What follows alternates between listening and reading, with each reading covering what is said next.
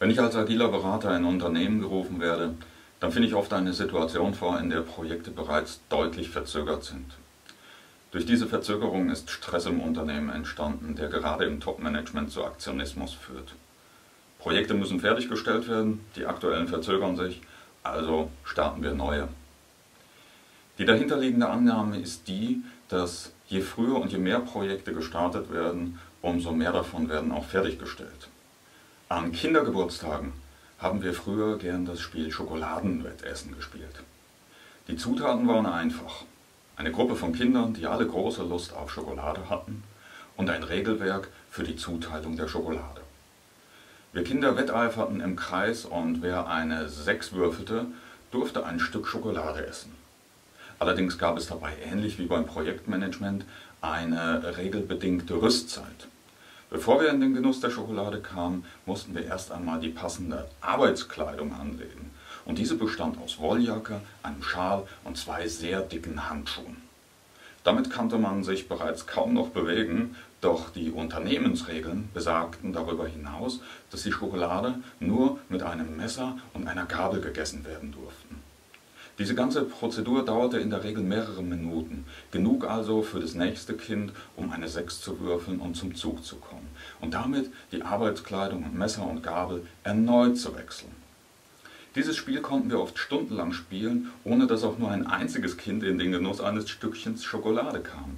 Im Multiprojektmanagement sorgt der ständige Wechsel zwischen Projekten ebenfalls dafür, dass oft nur die wenigsten Projekte erfolgreich und termingerecht fertiggestellt werden.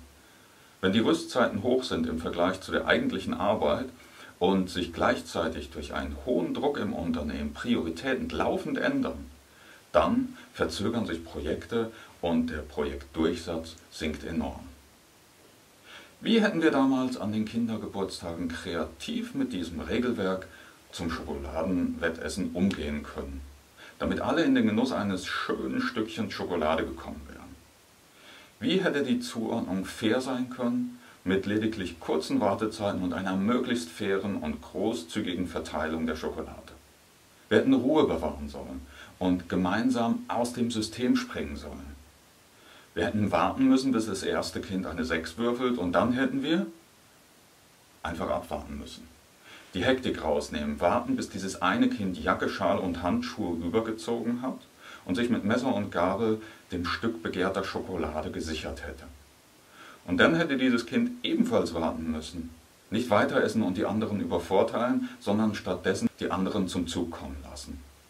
Ein Kind nach dem anderen wäre so innerhalb kürzester Zeit in den Genuss seiner Schokolade gekommen. Ohne Stress, ohne Unterbrechung und ohne Streit. Die Basis für ein solches Verhalten ist Vertrauen. Vertrauen, wenn es um Schokolade geht, Vertrauen aber auch, wenn es um Mitarbeiter, Maschinen, Budgets und Anforderungen in Projekten geht. Kein Nachverhandeln auf Kosten anderer Projekte, sondern ein gemeinsames Commitment. Einer für alle, alle für einen.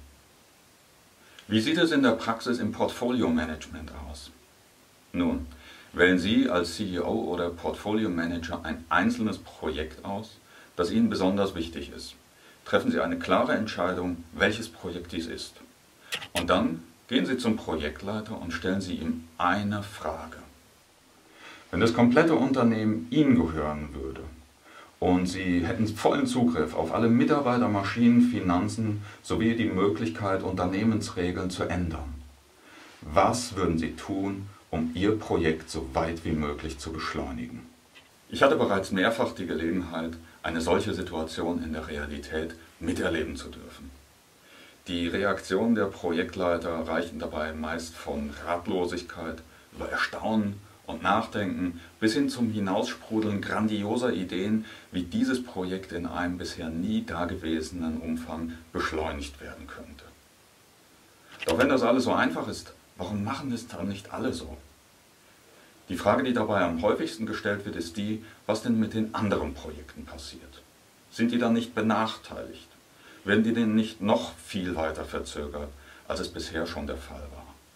Interessanterweise nein. Bei der parallelen Bearbeitung von Projekten werden zwar, wie beim Schokoladenwettessen, viele Aufgaben begonnen, jedoch nur wenige fertiggestellt. Die Durchlaufzeiten sind lang, was zu häufigen Ressourcenkämpfen führt. Die Fokussierung auf ein einzelnes Projekt jedoch sorgt dafür, dass alle verfügbaren Ressourcen des Unternehmens dafür genutzt werden können, dieses eine Projekt zu beschleunigen. Nachdem dieses Projekt dann fertiggestellt ist, kommt Projekt Nummer 2 dran.